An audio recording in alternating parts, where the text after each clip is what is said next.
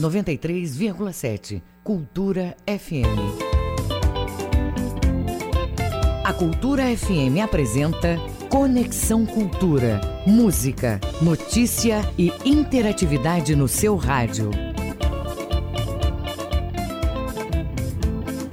Você está na Cultura FM.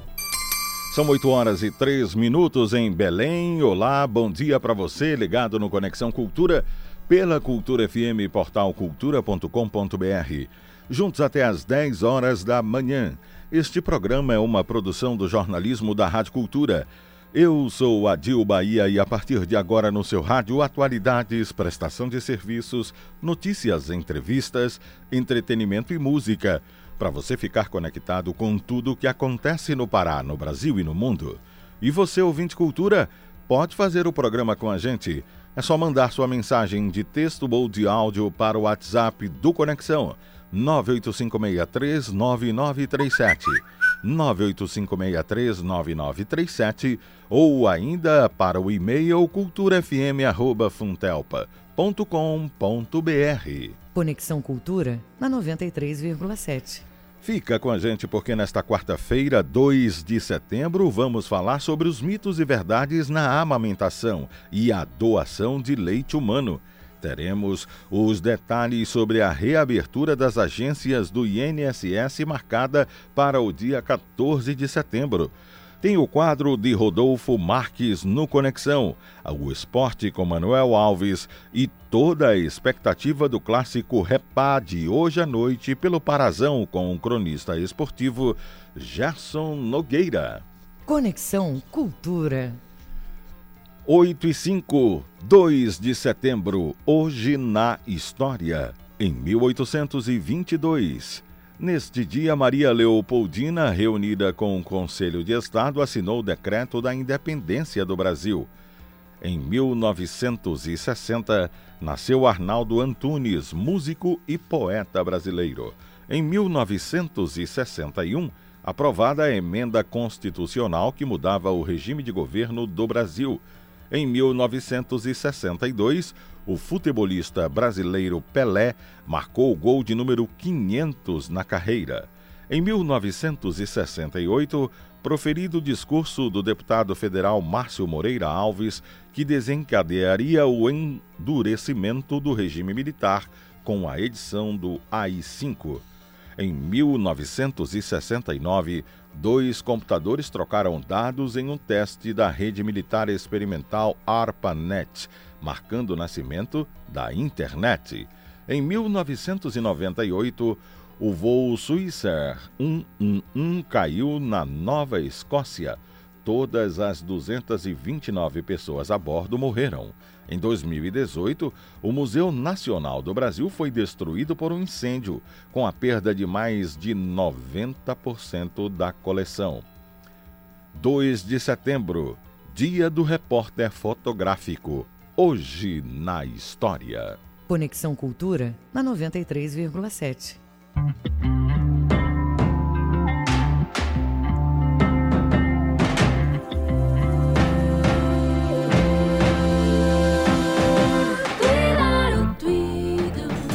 Paraense radicada em São Paulo, Tula Tânia lançou em 2018 o álbum Só Se For, Só Se For Agora, né? Só Se For Agora em parceria com o baixista Vitor Jaime.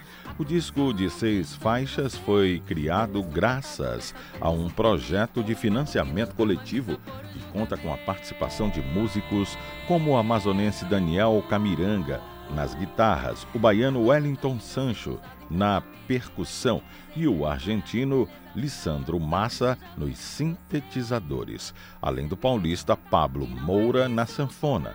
Nós vamos ouvir agora a faixa título do álbum, que traz como convidado especial o grupo de percussão com sucata em Batucadores de São Paulo.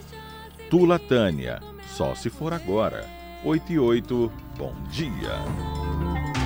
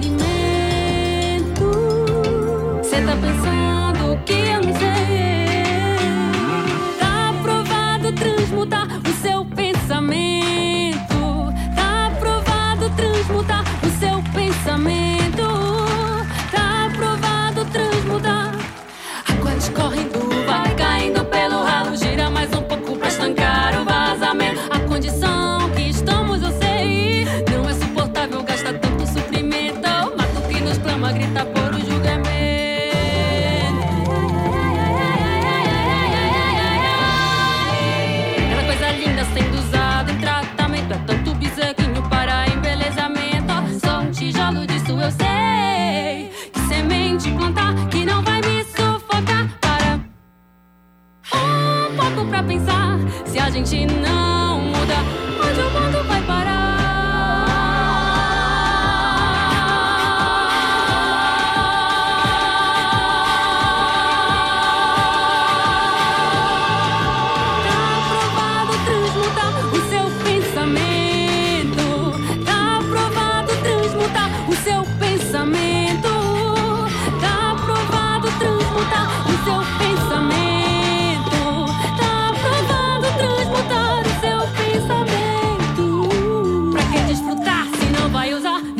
acabar, vamos sustentar. Conexão Cultura na 93,7. São 8 horas e 10 minutos em Belém, na coluna Mídia e Mercado desta semana. O professor Rodolfo Marques comenta a venda dos naming rights da Arena do Corinthians e as repercussões dentro das transmissões e eventos esportivos. Bom dia, 8 e 11. Um abraço para você, um abraço para os ouvintes da Rádio Cultura, programa Conexão. Sempre um prazer participar aqui, em especial nas quartas-feiras, quando eu apresento a coluna A Mídia e o Mercado. E a gente volta a falar do mercado brasileiro, em especial do mercado esportivo, diretamente relacionado também com a questão da mídia. O Corinthians, né, uma das principais equipes do país, fez aniversário no dia 1 de setembro, 110 anos de existência e anunciou o patrocinador da sua arena. Na verdade, não é exatamente o patrocinador, mas a marca que vai ser associada, né, comprou os naming rights, né, os direitos de nome, de nomear a arena do Corinthians que fica ali na região de Itaquera, em São Paulo. A Arena Corinthians ela começou a ser é, projetada, construída entre 2009 e 2010. E desde aquele momento, a, o presidente do Corinthians de então, o André Sanches, que posteriormente foi ser deputado federal e hoje cumpre seu terceiro mandato como presidente corintiano, queria fazer a venda desses direitos de nome, na época, na faixa de 400 milhões de reais, por um contrato aí de 20 anos. Né? E ele projetava vender é, esses direitos de, nome por, por esse valor, acabou não conseguindo em valor corrigido hoje, isso seria mais de 600 milhões de reais, mas o Corinthians conseguiu uma parceria e fez essa venda, fez esse acordo por 300 milhões de reais nos próximos 20 anos, né, com a empresa Iperafarma, que vai utilizar a marca Neoquímica, né? Então a Arena do Corinthians, na Arena de Itaquera, vai ter agora esta nomenclatura. E isso gera, além do aspecto financeiro, gera uma grande repercussão na mídia. Por quê? Porque existem também os direitos de transmissão de jogos. E algumas emissoras do país optam em não gerar duplicidade de marcas. Então, a Arena do Corinthians, a Arena do Palmeiras, né? o Palmeiras também tem um acordo com uma empresa seguradora, é a Allianz, né, que, que nomeia, né, que dá o nome, que paga um valor para nomear a Arena do Palmeiras, é a mesma empresa que nomeia, por exemplo, a Arena de Munique, né, na Alemanha. Você tem também uma cervejaria que associa a sua marca à Arena Fonte Nova, na Bahia. Então você tem uma série de circunstâncias, uma série de detalhes que as emissoras de TV nem sempre são obrigadas né, a indicar esses nomes, utilizam os nomes de origem. Também a marca de energéticos Red Bull, né, que vem é bastante presente aí no mercado esportivo, na Fórmula 1, também é, no futebol, né, patrocinando equipes da Alemanha, da Áustria, onde é a sua base, aqui no Brasil também se associando ao Bragantino.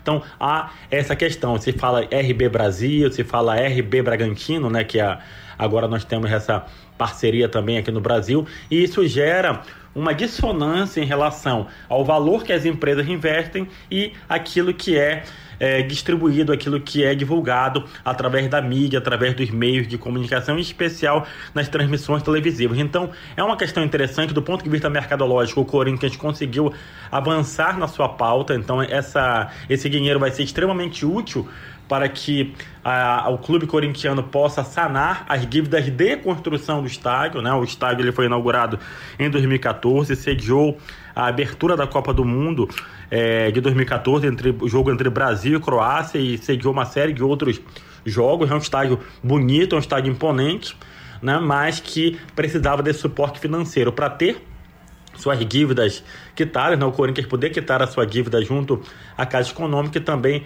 poder faturar em termos de imagem. Bem interessante analisar e verificar esse impasse né? do avanço é, mercadológico, mas também esses conflitos com a mídia. É possível que a, a, TV Globo, né, que é a detentora dos principais eventos esportivos no Brasil, faça a indicação, faça a divulgação desta marca da Iperafarma, né, a Neoquímica. Exatamente porque a Neoquímica também é um dos patrocinadores do esporte na TV Globo. É aguardar e conferir. Um grande abraço, a minha participação aqui, professor Rodolfo Marques, para a Rádio Cultura. Agora são 8 horas e 15 minutos em Belém. Você está ligado no Conexão Cultura pela Cultura FM, portal cultura.com.br. Bom dia para você que nos assiste e nos ouve em qualquer parte do planeta. Governador Helder Barbalho, ainda com o Ministério da Infraestrutura, eh, andamento de obras de transporte prioritárias para o estado do Pará. Nós vamos às informações deste alinhamento do governo do Pará com o Ministério da Infraestrutura, com o repórter Marcelo Alencar. Bom dia, Marcelo. Bom dia, Dil Bahia e todos os ouvintes do Conexão Cultura. Bahia, nossa primeira intervenção direto do Rádio Jornalismo da Redação da Cultura fala sobre o trabalho que inclui várias obras essenciais para a infraestrutura de transportes no Pará. Foi discutida nesta terça durante a audiência em Brasília, Distrito Federal, eh, do ministro da Infraestrutura Tarcísio Gomes de Freitas, com o governador do estado, Helder Barbalho. As obras de infraestrutura de transportes de responsabilidade do governo federal são estratégicas para o desenvolvimento do estado do Pará e também para a economia do Brasil. A audiência teve a participação do secretário de Estado de Transportes, Pádua Andrade. As obras federais dos modais rodoviário, hidroviário e aeroviário, que depois de executadas vão impulsionar e desenvolver a economia paraense, entre as garantias dadas pelo ministro Tarcísio Freitas está a retomada da etapa de licenciamento ambiental ainda no início de 2021, para executar o derrocamento do Pedral do Lourenço no rio Tocantins. Bahia, ao todo, são 52 quilômetros de Marabá a novo repartimento no sudeste paraense.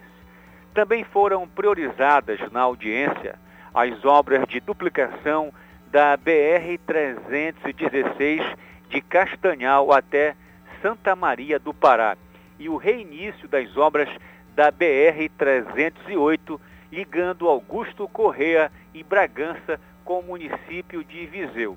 Outra obra prioritária para o governo federal é a pavimentação da BR-230 do trecho entre Medicilândia e Rurópolis e duplicação da rodovia BR-316 no trecho Castanhal a Santa Maria do Pará, além de parcerias com a conclusão das etapas do projeto Belém Porto Futuro, etapas 1 e 2, por meio de parcerias com o governo do estado.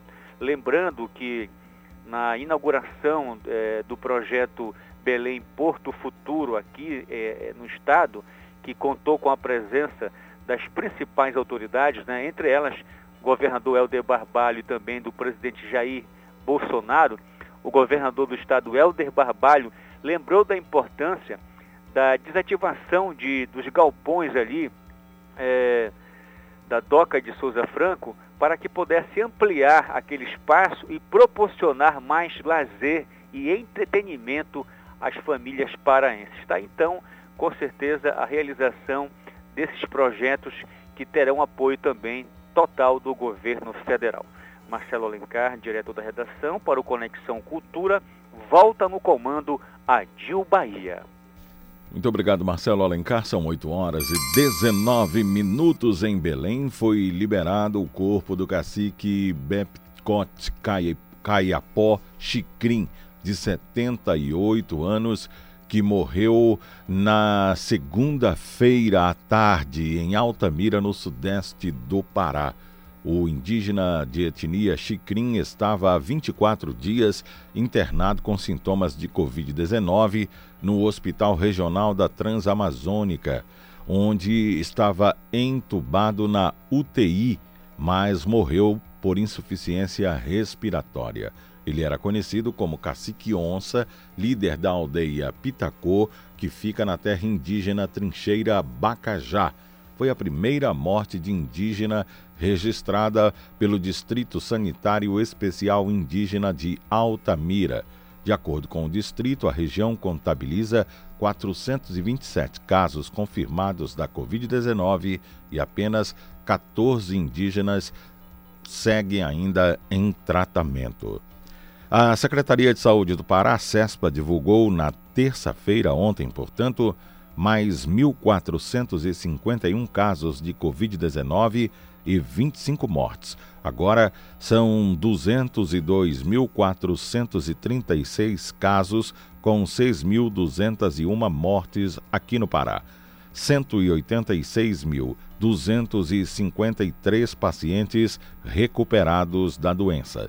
A Secretaria de Saúde do Estado divulgou ontem mais 1.451 casos de Covid-19, 1.451 casos de Covid-19 e 25 mortes, agora com 202.436 casos e 6.201 mortes no estado. 186.253 pessoas recuperadas. Agora são 8 horas e 22 minutos em Belém.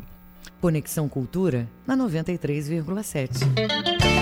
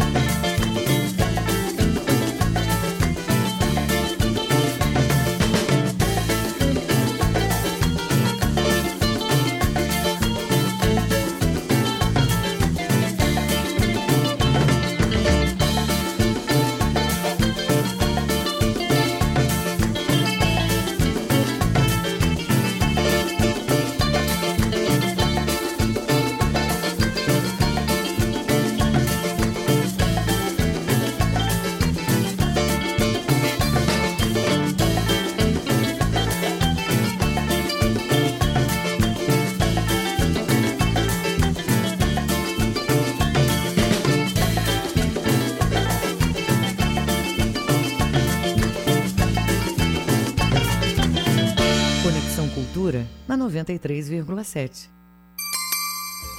Horas e 24 minutos em Belém, 8 e 24. Secretaria de Estado de Administração Penitenciária, SEAP, garante atendimento de advogados aos internos nas unidades prisionais. Os detalhes com João Paulo Seabra. Bom dia, João Paulo.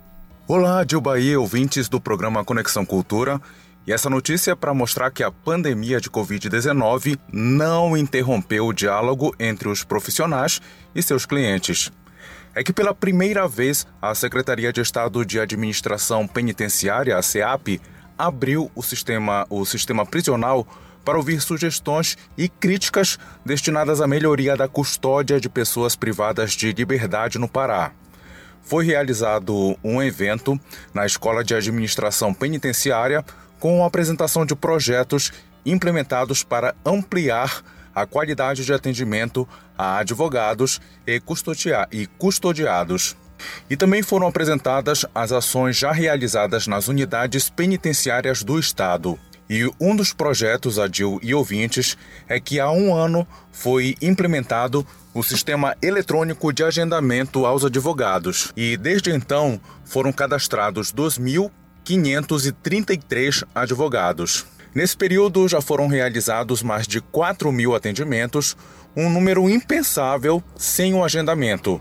E este novo procedimento melhorou a produtividade. Os advogados conseguem realizar até 50 atendimentos por semana. Antes, os profissionais eram recebidos por ordem de chegada e sem horário. Esse agendamento é um sistema aprovado pelos advogados que já apresentaram críticas e sugestões visando a melhorar o funcionamento. Com esse novo sistema, a unidade prisional tem tempo hábil para organizar a logística e toda a segurança para o atendimento, reduzindo o tempo de espera e também os imprevistos. Todas as sugestões dos advogados serão avaliadas pelas diretorias competentes da SEAP para que seja garantido maior funcionalidade ao serviço de agendamento. E além da facilidade para o atendimento, a SEAP também vem investido em infraestrutura. Para a segurança e a comodidade dos advogados, foram instalados mais 51 parlatórios no sistema carcerário. E lembrando que o parlatório é o local privado onde os profissionais atendem os internos e já existentes, eles passaram por reforma e adequação. E além desses parlatórios, já em funcionamento na região metropolitana de Belém, estão sendo criadas salas de videovisita e videoconferência. Uma outra ação em andamento é a oferta de salas de Estado Maior, que estão sendo construídas nas unidades de Marabá, Redenção, Parauapebas, Tucuruí, Paragominas, Abaetetuba e Altamira. João Paulo Seabra para a Rede Cultura de Rádio.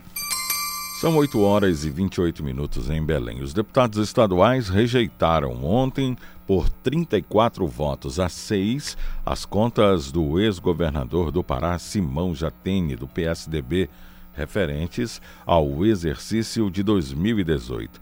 Com a reprovação das contas, o ex-governador Jatene fica inelegível mas ainda poderá recorrer à Justiça.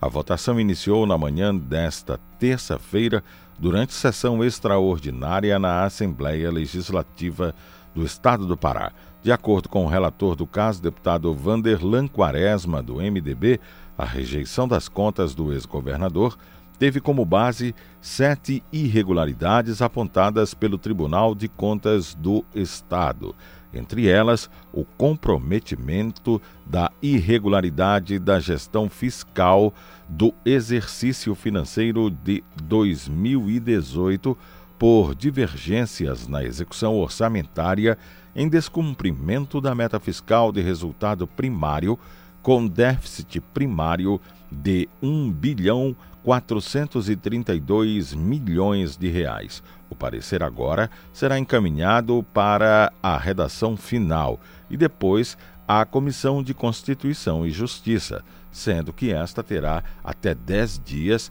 para encaminhar aos órgãos como Tribunal de Contas do Estado, Ministério Público e outros.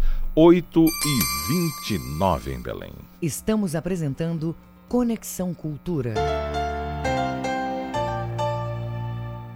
Toda ajuda nesse momento é bem-vinda. Por isso, a Equatorial traz de volta a promoção Energia em Dia. Sorteios mensais de um ano de supermercado no valor de 500 reais, um ano de bônus de 250 reais para pagar a conta de energia e 15 casas contempladas com troca de eletrodomésticos e reforma. No final, tem sorteio de um carro zero. Para participar, basta estar em dia com a Equatorial e fazer o cadastro em energiaemdia.equatorialenergia.com.br. Promoção autorizada Secap. Equatorial Energia. Sabia que dá para reconhecer um bom café pelo tempo que o sabor permanece no paladar? O Café Líder investiu alto na revitalização completa de suas embalagens, no processo de torra, na moagem e na rigorosa seleção de grãos. Quer saber o resultado de tudo isso? Vem tomar um cafezinho no Líder agora mesmo. Tá quentinho, cheiroso e mais gostoso do que nunca. Café Líder. Mais sabor, mais prazer.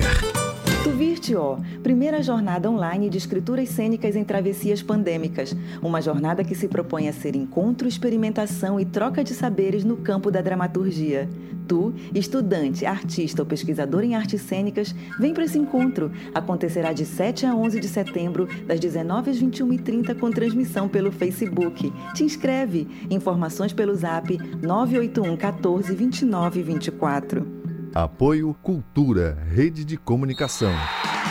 Segurança na zaga, confiança no meio e qualidade no ataque. A receita para um time de sucesso também é a receita para a sua casa. Na hora de comprar fios e cabos elétricos, escolha a Lubar Copertec. A marca da qualidade, confiança e segurança para você. A Lubar Copertec é daqui, é do Pará. Escolha o melhor para a sua casa. Escolha a Lubar Copertec. ZYD 233, 93,7 MHz. Rádio Cultura FM, uma emissora da Rede Cultura de Comunicação.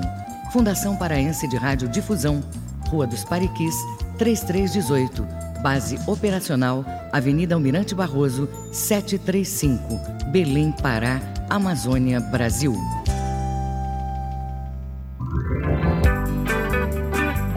Todos os dias, na Cultura FM, Baú da Cultura. Produção e apresentação, Paulo Brasil.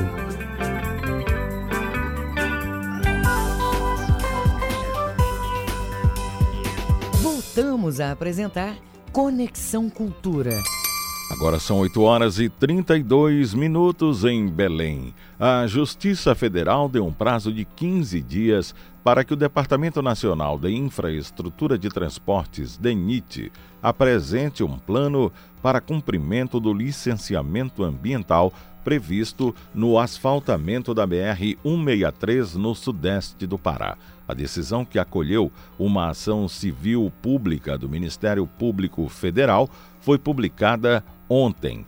A ação do MPF, entregue à Justiça em 25 de agosto, acusava órgãos federais de não executarem planos de mitigação na região, que reduziriam os impactos ambientais causados pela obra. Segundo o Ministério Público Federal, a ausência destes planos mitigatórios foi um dos motivos para que o local se tornasse alvo de protestos de indígenas caiapós. Os manifestantes fecharam a rodovia exigindo a expulsão de madeireiros e garimpeiros das terras indígenas.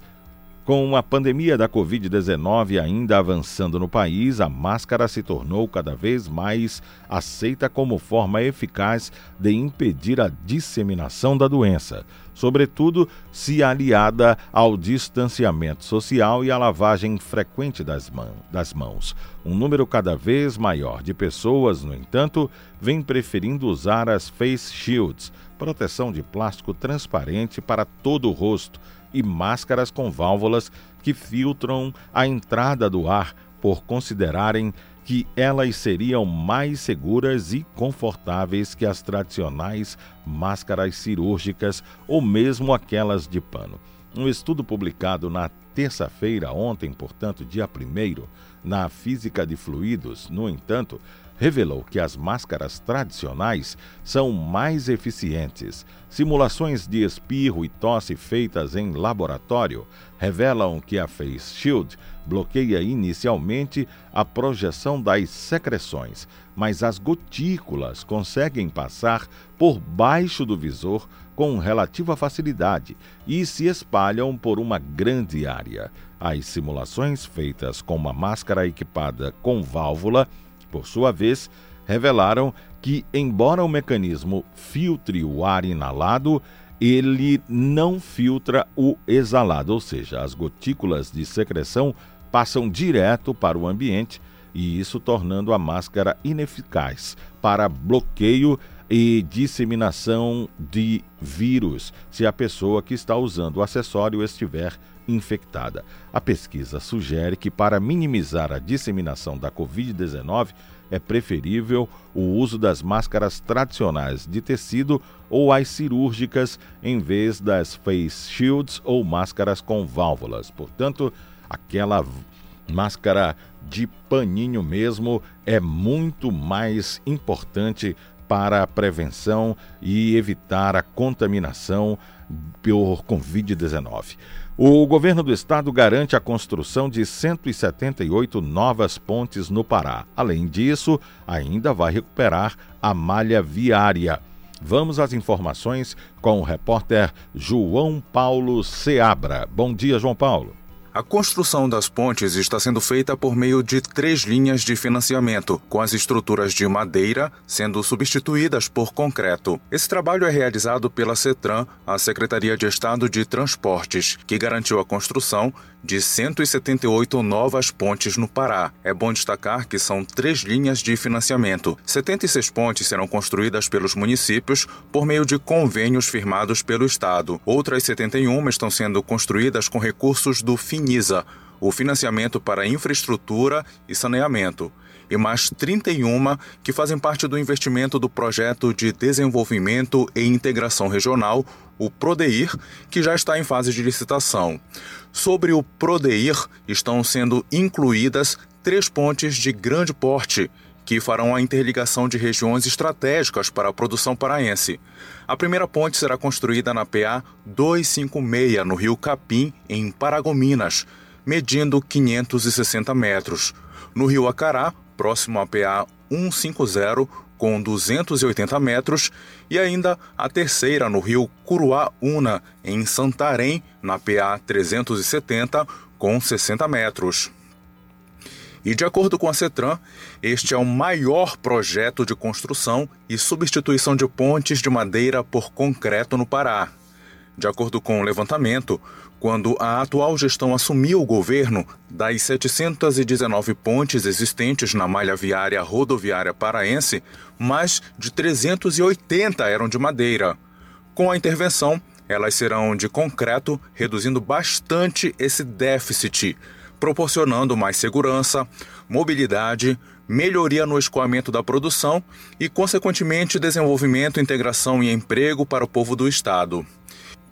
Vale lembrar, Dil, que junto com a construção de pontes, a Cetran também faz a manutenção e conservação da malha rodoviária estadual. Ao todo, estão previstos para obras de infraestrutura de transportes e desenvolvimento da logística no Pará cerca é, vários bilhões de reais. Um exemplo de obra em andamento é a pavimentação da vicinal Carne do Sol no município de Abel Figueiredo, no sudeste paraense, que está na fase final, faltando apenas 2 quilômetros para ser concluída. E no total serão reconstruídos mais de 8 quilômetros de estrada que ligará a BR-222, no município de Abel Figueiredo, até a cidade de São Pedro da Água Branca, no estado do Maranhão. A pavimentação da vicinal Carne de Sol é realizada por meio de convênio do município de Abel Figueiredo com a Secretaria de Estado de Transporte, com investimento de mais de 11 milhões de reais. E a expectativa é que a obra seja entregue até o final deste mês de setembro. A nova rodovia Carne de Sol contará com 8 quilômetros de asfalto novo na vicinal, que também será sinalizada. Os convênios, firmados com as prefeituras dos municípios, têm o objetivo de melhorar a malha viária, rodoviária municipal e garantir mobilidade da população e também o escoamento da produção agropastoril e mineral do estado do Pará. João Paulo Seabra, para a Rede Cultura de Rádio. Agora faltam 21 minutos para as 9 horas. Acontece no dia 14 de setembro o retorno gradual do atendimento presencial nas agências da Previdência Social em todo o país.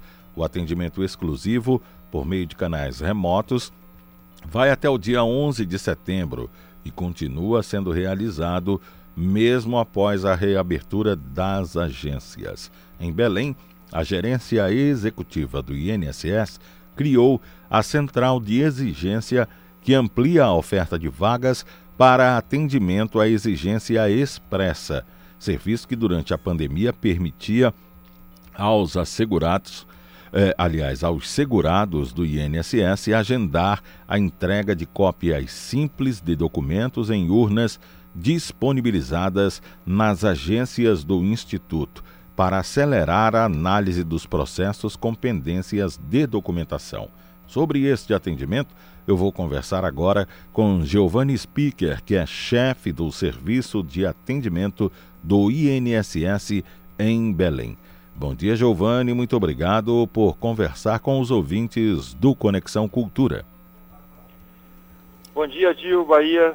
Bom dia a todos os ouvintes da, da rádio. É, nós estamos agora nesse momento de preparação para a retomada do atendimento presencial e, e é muito importante que aqueles casos em que a pessoa tenha a necessidade de entregar algum documento ao INSS é, possa fazer isso mesmo durante a pandemia, né?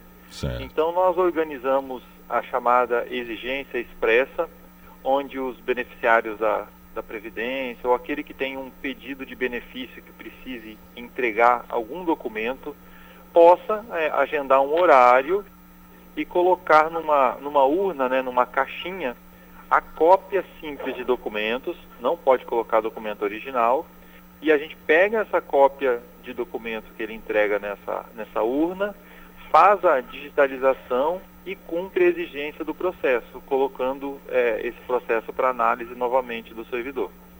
Giovanni, a reabertura gradual ela vai considerar as especificidades de cada uma das agências da Previdência Social, é isso, não é? Exatamente, Agil é, nós temos que se preocupar tanto com a segurança e a, e a saúde das pessoas que vão até a unidade do INSS, como também no, de nossos é, servidores e colaboradores. Né? Então, esse retorno gradual, por assim dizer, ele vai contemplar apenas aqueles casos de atendimento agendado. Então, se a pessoa não tiver um horário agendado na agência do INSS, a gente orienta que ele não vá até a unidade, porque ele não vai conseguir atendimento mesmo depois do dia 14. Ele precisa ter um horário agendado para comparecer depois do dia 14 e a gente vai conseguir atendê-lo.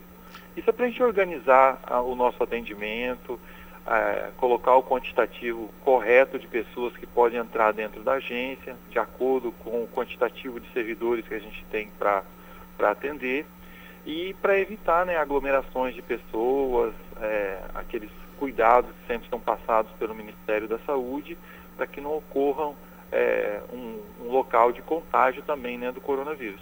Como você bem frisou, a preocupação, a maior preocupação realmente é, além de agilizar o serviço nesse período, a segurança tanto do segurado quanto do servidor. Quais são as medidas tomadas para esta retomada gradual a partir de 14 de setembro? Bom, nós passamos um processo assim também de aprendizado, né? Como toda a sociedade, como todo o país, né, foi pego de surpresa com esse coronavírus, né?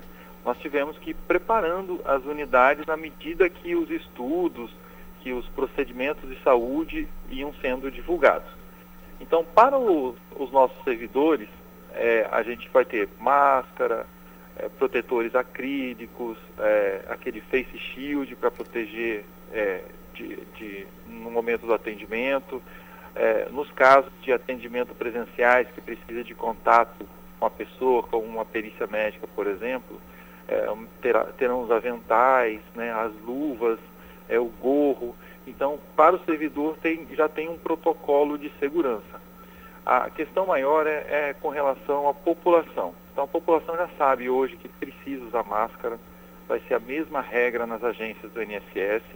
É, será necessário, a gente vai poder adentrar a agência do INSS com máscara. É, nós, nossos bebedouros, nós tivemos que desabilitar todos eles. Então, se a pessoa é, precisar tomar água, já leve a garrafinha de água de casa. Nós vamos também aferir a temperatura, só vamos autorizar a entrada dentro da agência do INSS daquelas pessoas é, na faixa de temperatura autorizada pelo Ministério da Saúde. E a gente vai estar colocando essa temperatura, é, esse cartaz, né, na entrada da agência para avisar as pessoas. Então, se a pessoa tiver febre, ou estiver fora do, do limite de parâmetro de temperatura, a gente já aconselha a não ir na unidade do INSS, mesmo tendo horário agendado. Aí a pessoa tem que remarcar logo para se resguardar também nesse momento. Além disso, existe uma série de demarcações de distanciamento entre as pessoas, é, entre as poltronas de, de espera de atendimento, né, as, as cadeiras, e, e, são outras medidas que a, o, o nosso, nosso gestor da unidade, nossos servidores, nossos vigilantes vão orientando a população como ela vai se comportar dentro da agência. Correto. É um momento novo, né, Gil? Sim, sim, para todos nós, tem é verdade. preocupar também com o nosso segurado. Isso, isso. E de aprendizado para todos, como você bem frisou. Giovanni, eu tenho uma mensagem aqui do ouvinte Jorge Munhoz. Ele diz o seguinte: apresentei a documentação eh, presencial antes do período de pandemia para requisitar minha aposentadoria por tempo de contribuição. O pedido foi rejeitado por faltarem ainda quatro meses a cumprir o prazo. Agora, em dezembro, este prazo finda tenho que retomar esse atendimento presencial, ir à agência do INSS ou solicitar via aplicativo o andamento do meu processo, a retomada do meu processo, melhor dizendo. É, seu Jorge, e assim como as demais pessoas que ainda não atingiram o tempo mínimo para aposentar, né? Ele já sabe quantos meses falta para ele aposentar. Está programado para dezembro o início da aposentadoria dele. Então, na data programada do início da aposentadoria do Jorge, ele vai tanto, ele vai poder ligar para a nossa central 135 e dar entrada no pedido dele, ou ele vai poder acessar o site do Meu INSS ou o aplicativo é, Meu INSS. O nosso site é gov.br barra Meu INSS e fazer a sua solicitação. Uma coisa assim interessante que essa pandemia trouxe para a gente foi uma aceleração no processo de transformação digital do INSS. Então hoje nós já temos mais de 90% de nossos serviços realizados exclusivamente de forma remota. Todos os pedidos de benefício do INSS, a pessoa não precisa ir à agência do INSS. Basta ela ligar para a central 135 ou entrar no nosso site, né, que é o gov.br barra meu INSS, e fazer a sua solicitação de benefício. Então é a mesma coisa para o Jorge. Na época certa, que está programado ele aposentar, ele vai requerer essa aposentadoria nesse momento pelo aplicativo ou pela central telefônica 135 e aí é, ele vai ter uma vantagem, né? Porque o processo dele já foi analisado uma vez, então toda a documentação que foi juntada já consta no INSS e a gente vai poder aproveitar nesse novo pedido, facilitando né, a vida do, do segurado. Então não tem necessidade dele a, se apresentar presencialmente a uma agência. Só através do aplicativo basta, o INSS tem o registro da documentação, que pelo que ele diz aqui já foi apresentada, então o, o INSS tem essa documentação digitalizada, né? Exatamente.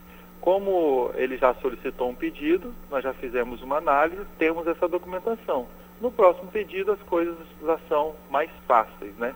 E não precisa ir na agência do INSS para solicitar aposentadoria. Só é aguardar. muito mais cômodo, muito mais econômico, muito mais prático para o cidadão. Só aguardar o resultado da análise em casa, né? Exato. O, segurado que marcou atendimento e ele não foi atendido por conta da pandemia, qual é o procedimento, Giovanni? É, Adil, são, são vários casos que a pessoa ficou sem atendimento presencial na, nesse momento de pandemia. Um dos casos mais clássicos né, é o auxílio doença previdenciário.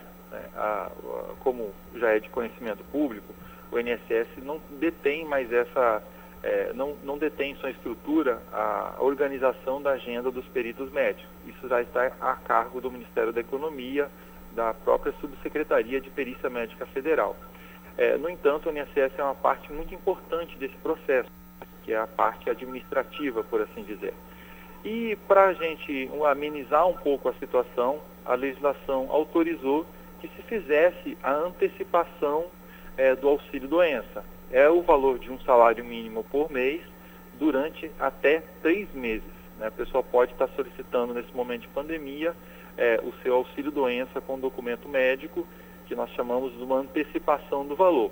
Quando a perícia médica retomar os atendimentos, né, for fazer novamente essa perícia, aí sim ele vai poder agendar uma perícia presencial e aí alguma eventual diferença que ficou ah, pendente ou eventual valor ou período, ele vai ser avaliado por um perito médico e será dado é, o benefício conforme a situação da pessoa. Já os demais casos que é, foram de cumprimento de exigência, por assim dizer, é, nós disponibilizamos é, a apresentação apenas de cópias simples do documento nesse momento da pandemia.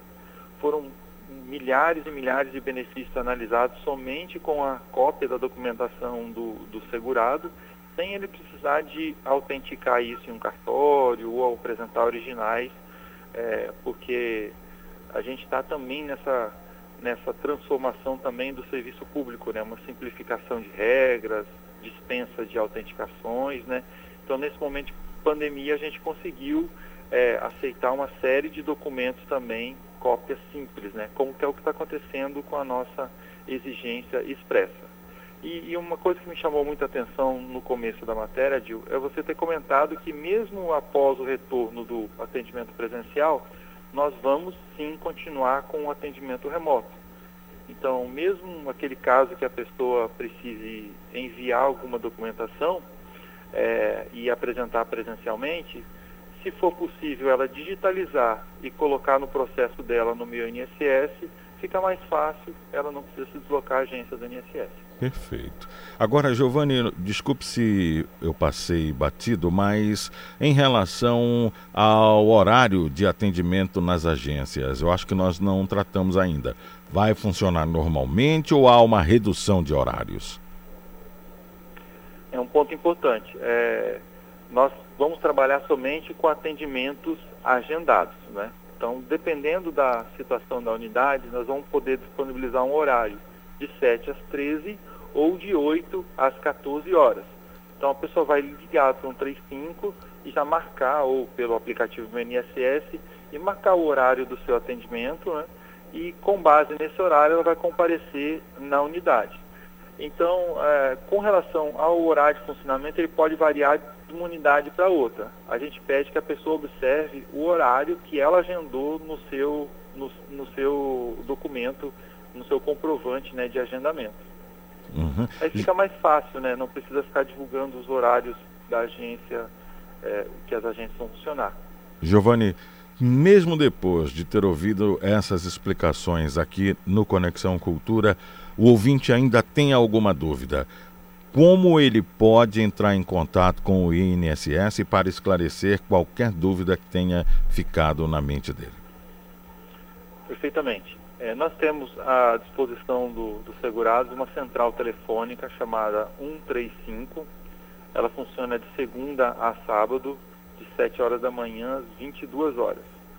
É, nós temos também o nosso site, que é o www.nss.gov.br, e é onde a pessoa pode consultar todas as orientações de cada um dos tipos de benefício que ela precisa é, solicitar, ou algum outro serviço que ela precisa solicitar.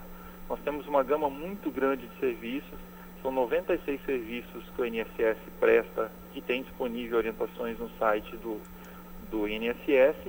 E se ela precisar simular o tempo de contribuição, imprimir um comprovante, um contra-cheque, é, imprimir um extrato, aí ela usa sim o aplicativo, que é o gov.br é, barra meu INSS. E aí ela pode fazer a consulta do contra-cheque, imprimir os extratos que precisa, os comprovantes de aposentadoria, declarações de benefício e que não consta benefício também para aquela pessoa que precisa de uma declaração, né? E uma série de outros serviços que são oferecidos é, no aplicativo Meu INSS. Eu conversei com o chefe do serviço de atendimento do INSS em Belém, Giovanni Speaker. Giovanni, muito obrigado pela disponibilidade, pelos esclarecimentos. Saúde, bom dia para você. Bom dia, muito obrigado. A gente sempre está à disposição. Agora faltam cinco para as nove. A Polícia Civil prendeu ontem em Paragominas, no sudeste do Pará, dois homens suspeitos de participação em uma quadrilha de roubo à agência bancária do município de Ipixuna do Pará. A polícia informa que as prisões foram em cumprimento a um mandado da Justiça. As investigações apontaram que os presos teriam dado apoio logístico à quadrilha durante o crime. A Polícia Civil informou que a tentativa de assalto aconteceu em janeiro de 2020. Um grupo armado composto por pelo menos 18 pessoas fez reféns e explodiu uma agência do Bradesco no centro da cidade de Paragominas. Depois do crime, a quadrilha fugiu pelo ramal da 13, como é conhecido o local ali em Paragominas. Quatro para as nove. O preço do quilo do arroz vem batendo recordes em todo o Brasil, de acordo com o um estudo do Centro de Estudos Avançados em Economia Aplicada, divulgado no último dia 28 preço da saca do produto de 50 quilos do grão bateu a marca de R$ 93,05, com variação de 4,48%. A variante traz uma preocupação ainda maior a falta de abastecimento do produto no mercado.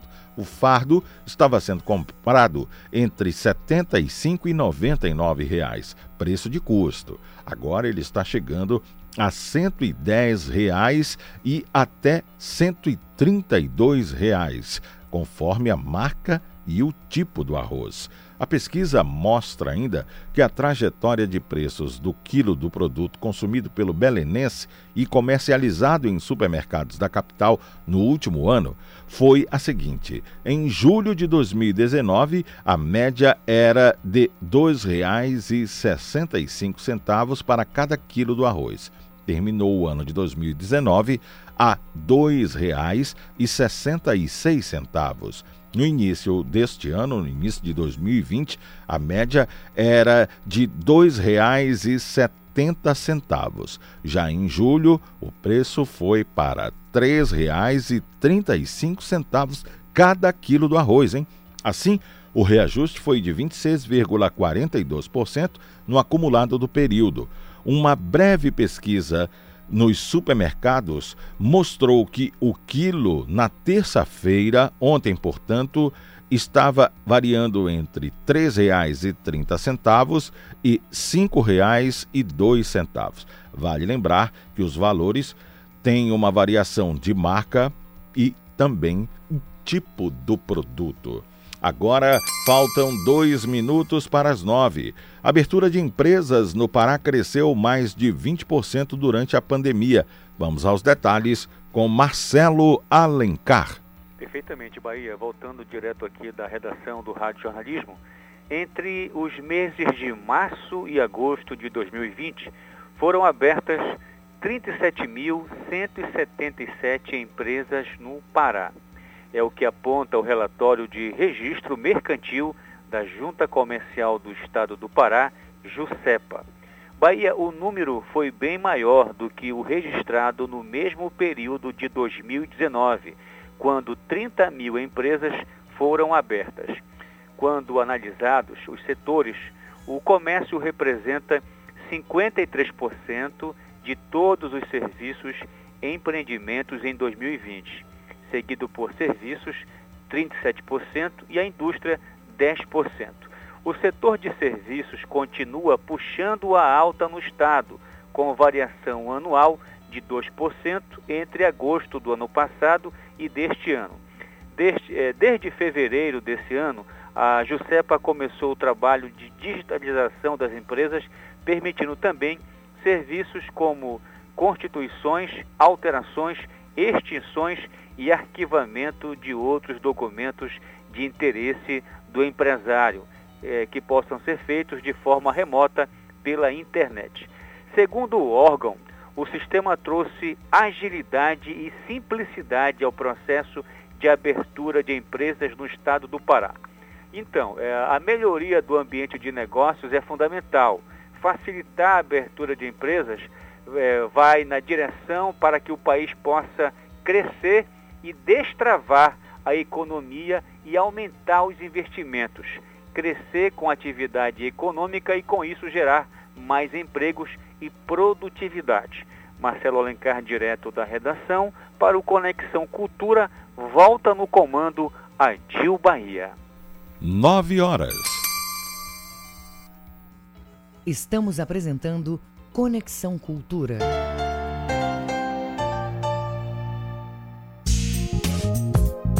O que você precisa saber sobre o coronavírus? A transmissão do coronavírus é de pessoa para pessoa por meio de gotas do nariz e da boca, que se espalham quando você tosse ou espirra. Proteja-se do coronavírus. Cuidar da sua saúde é proteger a todos. Cultura, rede de comunicação.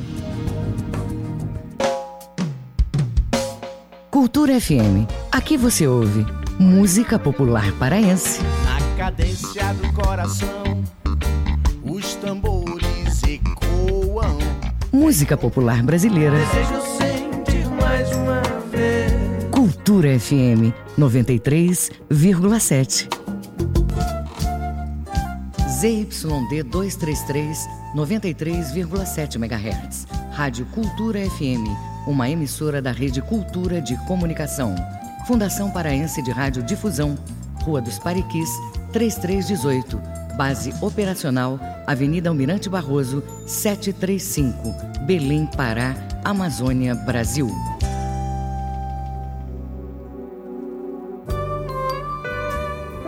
De segunda a sexta, às duas da tarde, na Cultura FM, Coletânea. Produção e apresentação, Paulo Brasil.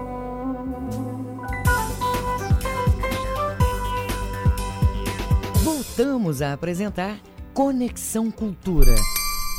Agora são nove horas e dois minutos em Belém. Você está ligado no Conexão Cultura pela Cultura FM, portal cultura.com.br.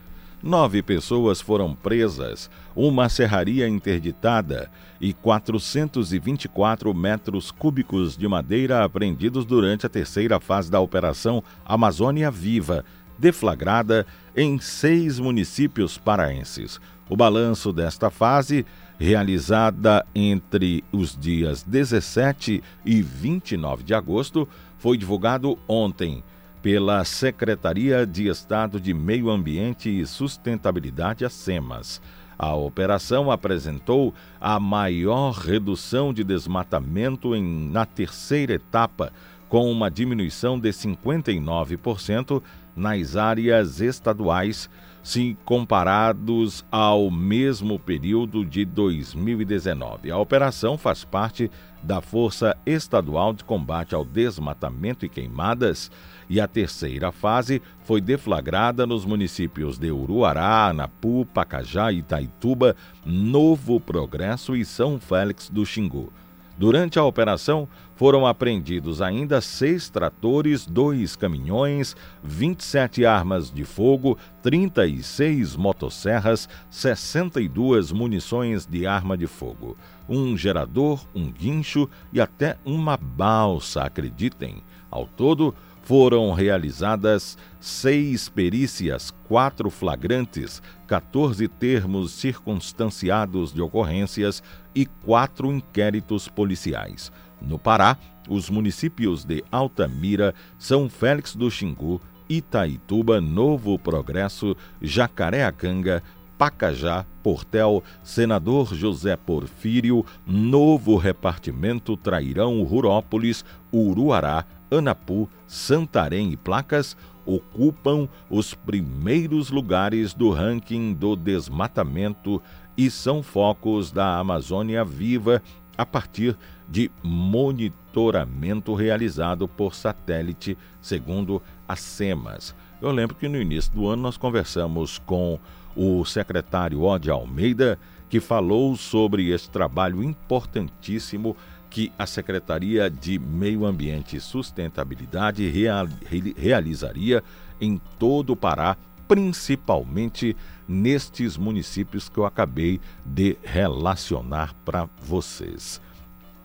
Aumentar contribui para o, aliás, amamentar, né? Contribui para o desenvolvimento físico, cognitivo e emocional do bebê. No entanto, mesmo com comprovação dos benefícios do leite materno e do aleitamento para mãe e bebê, existem alguns mitos que envolvem esse período. Agora, no Conexão Cultura, nós vamos falar é, às mães e também aos parentes das mamães sobre alguns desses mitos e as verdades que estão relacionados à amamentação. Daniele Souza é nutricionista e coordenadora do Banco de Leite Materno Infantil de Barcarena, do Hospital Materno Infantil de Barcarena. Daniele, bom dia, muito obrigado pela disponibilidade em conversar com os ouvintes do Conexão Cultura. Bom dia, eu que agradeço a, a, comunicação entre a gente. É muito importante a gente esclarecer né, esse momento de amamentação logo no início. Daniele, além de fortalecer este vínculo entre mãe e filho, a amamentação reduz os riscos da mulher desenvolver a anemia, osteoporose, doenças cardíacas, câncer de mama e até de ovário, além da depressão e aquela hemorragia pós-parto além de ser um ato prazeroso e aumentar a autoestima. As mães podem produzir leite fraco, esse é um dos mitos. Me diga lá. É, esse é um mito que muitas mães têm muitas dúvidas, né? Então a gente considera ele como um mito mesmo. O leite materno é rico em nutrientes e auxilia na digestão do bebê. Né? Então, muitas das vezes a mãe pensa que o seu leite é fraco pela digestão do bebê ser muito rápida e o bebê começar a chorar muito rápido. Então, por conta disso, algumas mães acham que seu leite não é suficiente para o bebê, o que não é verdade. Cada mãe produz o leite é, necessário para o bebê com todos os nutrientes completos e a, a questão da gente amamentar em livre demanda diminui essa questão do choro do bebê e esse desencontro em relação aos pensamentos da mãe que seu leite é fraco. Em alguns casos, ah, o ato de amamentar eh, ele causa rachaduras na mama da mãe, né? E a dor insuportável, a mãe chora até na hora de dar o leite à criança, e aí sempre aparece alguém com aquela cultura popular que diz: não, passa a clara de ovo, passa não sei o quê. O que é que tem de verdade é, é, para que a mãe se cuide em relação a essas rachaduras e esqueça essa ideia de que, ah, não, vou deixar de amamentar porque o sofrimento é muito grande? Quando a mãe tem alguma fissura na mama, né, isso é decorrente de má pega. Então, quando o bebê ele não é bem posicionado na mama, podem ocorrer essas fissuras. Mas não significa dizer que a mãe precisa parar de amamentar. Dependendo de cada fissura, ela tem que procurar um médico, mas não precisa interromper a amamentação. Em relação às a, a, medicação que deve ser usada para minimizar essas fissuras. Essa coisa de, ah, vou passar a clara de ovo que é bom. Isso existe, Daniele? Não, também é um mito. Não, a gente não pode passar nada na mãe, na, nem na mama, nenhuma mãe deve passar nada, nem hidratantes, nem óleos, porque é uma pele muito sensível. Então está uma região irrigada de sangue naquele, naquele momento. Então, o fluxo sanguíneo ele é rápido. Então, não pode passar nada. O que é para passar é o próprio leite da mãe. Então, ela faz a ordenha, sai um pouquinho de leite e aí ela passa ao redor da mama. Pois é, é, você falou bem que é uma área muito irrigada, né? E tem sangue. E se estiver sangrando, mesmo assim a mãe continua amamentando seu bebê, não é isso? Não, se estiver sangrando, ela precisa procurar um médico primeiro, hum. né, saber se isso pode ser decorrente de outros fatores para poder tratar e continuar a amamentação. Perfeito. E em relação à alimentação da mãe, ela precisa de uma alimentação diferenciada para que não haja interferência no ato de amamentar, Daniele? Sim, com certeza. A mãe precisa ter uma alimentação bem balanceada, com frutas, verduras, muita água. Ela não pode esquecer da hidratação, né? pelo menos 2 litros de água por dia. É recomendado que a mãe ela tenha uma alimentação saudável no geral, né? E não consuma bebidas alcoólicas, não se alimentar em excesso, não comer alimentos industrializados refrigerantes e chocolates podem aumentar as cólicas do bebê. Então tem que ter uma alimentação bem equilibrada nesse período. Tem muita gente que acaba fazendo a ingestão de alguns alimentos e sucos achando que isso tem a propriedade de aumentar o fluxo do leite. Tipo, ah, olha, vamos tomar aí um caldo de cana, porque o caldo de cana faz aumentar a produção de leite. Ele aumenta porque ele é líquido ou porque é caldo de cana ou nenhuma das duas coisas, Daniele? Porque ele é líquido. O leite materno, ele é composto 80% de água. Então, a mulher precisa estar bem hidratada e ter uma boa oferta de líquido para poder fazer essa produção. Então é muito importante que ela produza vários, é, é, na verdade que ela consuma muitos líquidos para poder produzir leite. Perfeito. Já o leite materno, aquele que é doado ao banco de leite para o uso de mães que tenham algum problema em relação à amamentação ele é seguro. Hoje você tem uma maneira muito segura de fazer a coleta desse leite que é doado? Sim, é seguro sim, com certeza.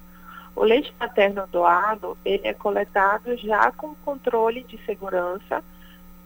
Então ele é tratado, pasteurizado no centro de banco de leite e não há possibilidade de transmissão de doenças em relação a ele, porque a gente faz uma triagem da doadora logo no início, quando ela é, quer doar esse leite, a gente faz uma triagem, vê se ela não tem nenhuma, nenhum tipo de doença infecciosa. Se ela for saudável, já é um alimento para a gente que é seguro. Né? Então, aí ele passa por vários processos de teste de controle de qualidade, que torna ele efetivo para distribuição para outras crianças aqui no hospital. Em relação a horários, a gente percebe que tem bebês que mamam só pela manhã, outros mamam só à noite antes de dormir, outros passam a noite, a madrugada mamando e a mãe no dia seguinte está cheia de olheira e diz que a criança não deixa ela dormir. É, a criança tem horário para fazer essa amamentação, Daniela? Não, o horário é um mito. Então, a, amamentação, ela precisa ser sob livre demanda. Ou seja, é a, é a alimentação guiada pelo bebê. Quando o bebê começa a mostrar seus sinais de fome, ela já, a mãe já precisa entrar com a amamentação. Então não tem horário. Uhum.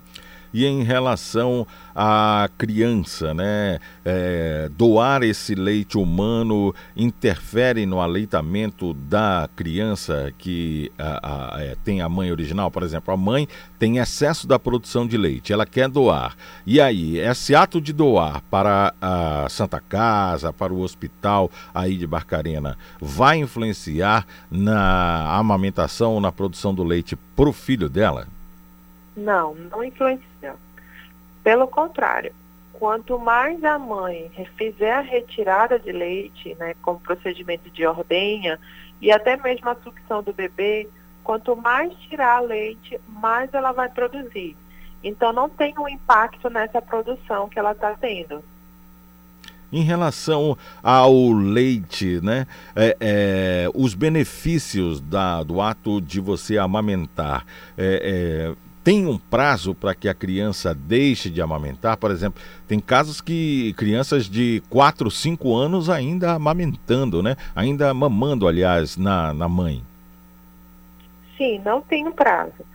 Pelo Ministério da Saúde, é recomendado que seja seis meses exclusivo de aleitamento materno do bebê. E a mãe pode continuar né, esse, esse aleitamento até dois anos ou mais. Isso depende muito do quadro clínico da mãe, do bebê, se ela está apta a fazer esse, essa amamentação por muito tempo. Mas ela pode amamentar por quanto tempo ela desejar. Tá ótimo. Bom, eu conversei com a Daniele Souza, que é nutricionista e coordenadora do Banco de Leite do Hospital Materno Infantil de Barcarena. Daniele, muito obrigado pelos esclarecimentos. Agora a gente sabe o que é mito e o que é verdade. Bom dia para você e saúde. Isso mesmo, muito obrigada. 9 e 15 em Belém. Conexão Cultura na 93,7. Você tem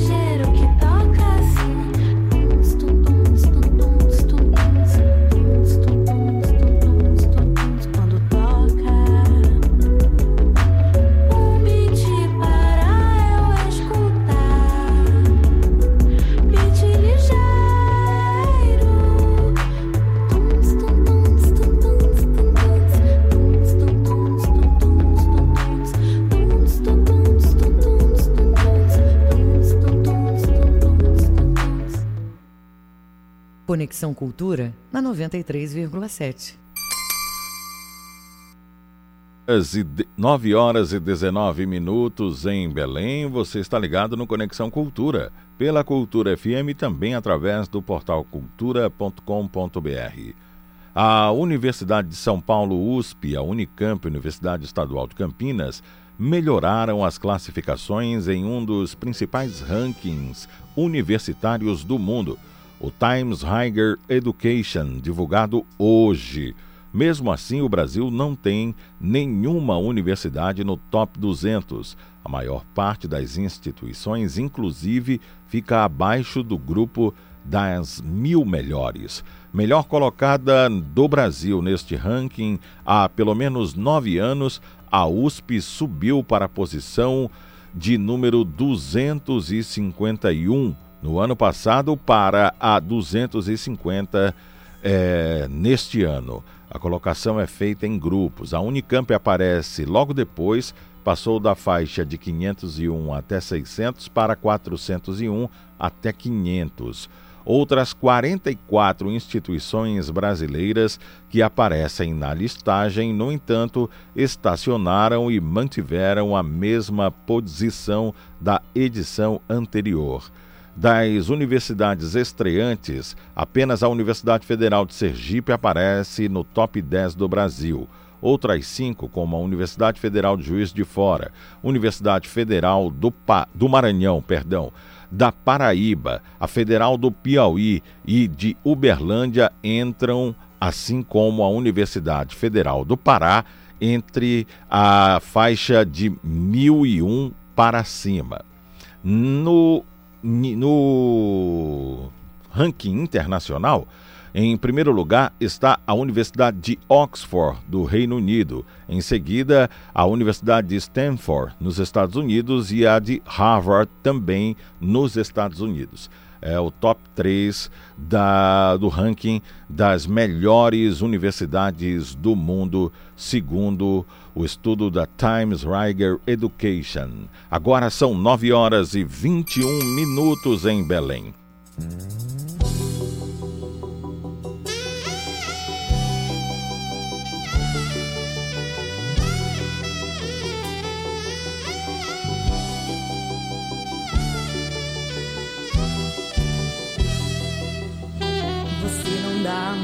Pra essa situação. Só vive indecisa, não que sim nem não. Finge que tá aqui apaixonado. Aos 14 anos, Renan Andrade é músico, intérprete e único representante paraense na Seleção Nacional de Novos Talentos da Música, o Musifama. Renan está na segunda etapa do concurso e a votação virtual segue aberta até o final deste mês. E quem vai conversar com a gente é o próprio Renan Andrade. Bom dia, Renan. Muito obrigado por conversar com os ouvintes do Conexão Cultura. Bom dia. Eu quem agradeço. Renan, você já esteve aqui presencialmente por conta do Festival de Música da Alepa no ano passado, do qual você foi o vencedor, né? Parabéns. De lá para cá, Obrigado. o que foi que aconteceu de bom assim, de mudança na sua carreira? Rapaz, graças a Deus, tem acontecendo muitas coisas agora na minha carreira. Tudo encaminhado. Estou terminando meu CD agora. Com várias participações. Estou fazendo também, estou participando do Musifama. Então, vários projetos por aí pela frente. Se Deus quiser. Em relação ao Musifama, como é que surgiu aí a oportunidade de você participar? Como é, você visualiza esta seleção e mais uma oportunidade para a sua carreira? Meu pai estava mexendo na internet, aí ele descobriu esse, esse concurso, né, esse reality. Aí ele me inscreveu, aí abriu a votação e como eu vejo, né? Eu acho que é uma grande oportunidade porque é, é outra experiência grandiosa que onde os, os ganhadores, vencedores, né? É, ganhei um contrato com uma gravadora, também uma, uma produção artística.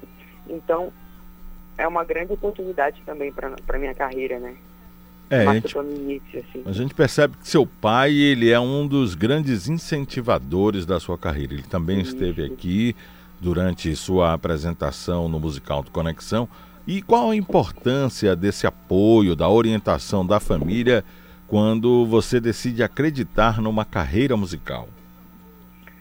É muito bom, é muito bom saber que eles acreditam, que eles confiam na gente. E ele, dizer que ele faz tudo para uma oportunidade sequer ele vai fazer, porque eu sei que ele quer me ver bem e também como ele canta, acaba sendo uma inspiração pra gente, né? Que, tá, que eu olho ele como, ah, eu quero ser igual, tipo assim. Em relação a, a um disco, parece que você já está na fase de finalização de uma produção. Para quando está previsto o lançamento? Quem é que participa? CD Renan Andrade, não me dá uma chance, que é uma das faixas de CD. Essa que eu tava tocando agora aí é Cai Fora. E é um projeto que já está estando com dois anos quase de projeto de CD, por conta do, da pandemia, né? Me atrasou um pouquinho. E estamos contando com várias participações de Lucinha Bastos, Lia Sofia, Mel Chaves e Bruna Magalhães. É, Renan, fala pra gente qual o endereço para votação no Musifama. Isso, pode entrar no site do Musifama, só pesquisar Musifama e aparece o site. E também é só entrar na bio do meu Instagram, Renan Andrade, underline OF, e o link lá na bio para votação. Renan, muito Pode obrigado. Uma vez por dia. Uma vez por dia, né? Isso. Perfeito. Então vamos lá votar no Musifama em Renan Andrade, representante. com mais de 24 mil votos. Pronto, vamos ver se a gente triplica essa votação. Renan. Amém. Isso, muito obrigado, então, no mínimo, né? Muito obrigado pela participação aqui no Conexão Cultura. Vamos ouvir um pouco mais de Renan Andrade. Bom dia, saúde, Renan. Opa, vamos lá. Eu que agradeço. Até a próxima. 9 e Conexão 26. Cultura, na 93,7.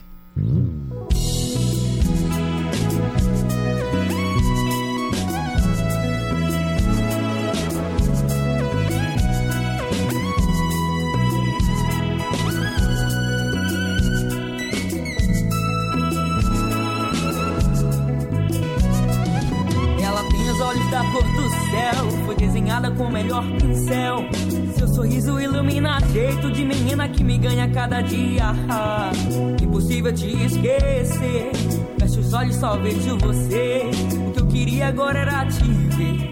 E contigo o mundo ia esquecer. Ela tem os olhos da cor do céu, foi desenhada com o melhor pincel. Seu sorriso ilumina jeito de menina que me ganha cada dia. Ah, Impossível te esquecer. Fecho os olhos, só vejo você. O que eu queria agora era te ver e contigo o mundo esquecer. Desde quando te encontrei pela primeira vez. Um espaço no meu coração eu logo te dei. Fico tão feliz com você aqui. Você é tudo que eu sempre quis.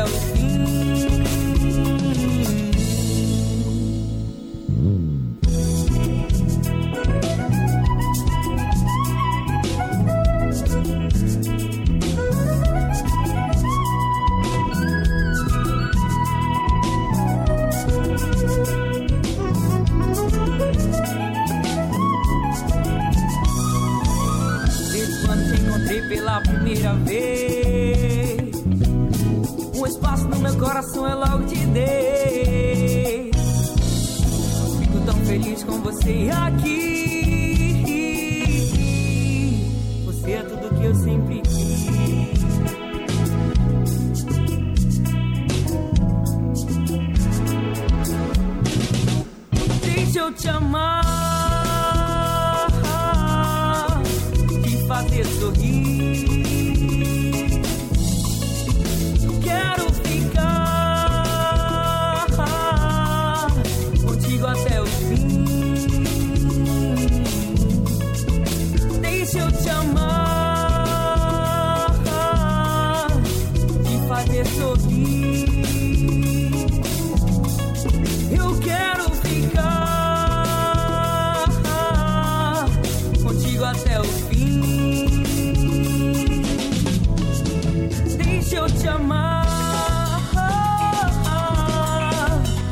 Fazer sorrir. Eu quero ficar contigo até o fim. Contigo até o fim. Estamos apresentando Conexão Cultura. O Hospital Regional do Tapajós começou a ser construído em 2013, mas não ficou pronto no prazo prometido.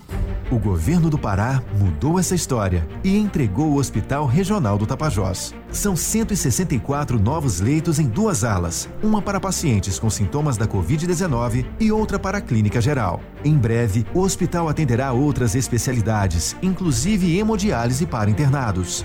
Governo do Pará melhorando a saúde por todo o Pará. É tempo de se cuidar, mas também é tempo de cuidar de quem está ao seu lado. Por isso, dê uma força para o comércio do seu bairro. Afinal, eles sempre estiveram lá por você. Comprando dos pequenos negócios, você fica por perto de casa e ajuda a manter os empregos e a economia local funcionando. Compre do pequeno.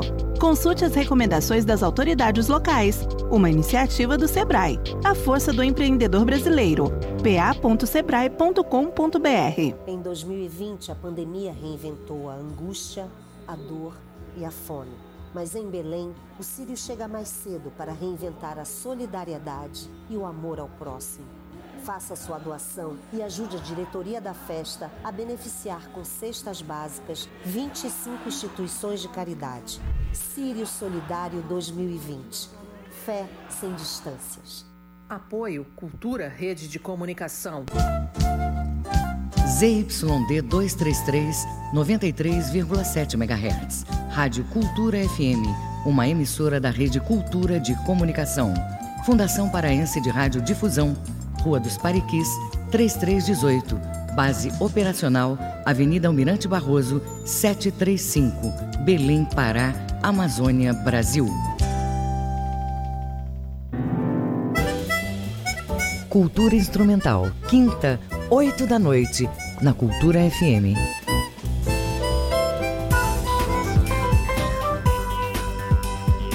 Voltamos a apresentar Conexão Cultura. 932 Manuel Alves e o esporte no Conexão Cultura. Esporte.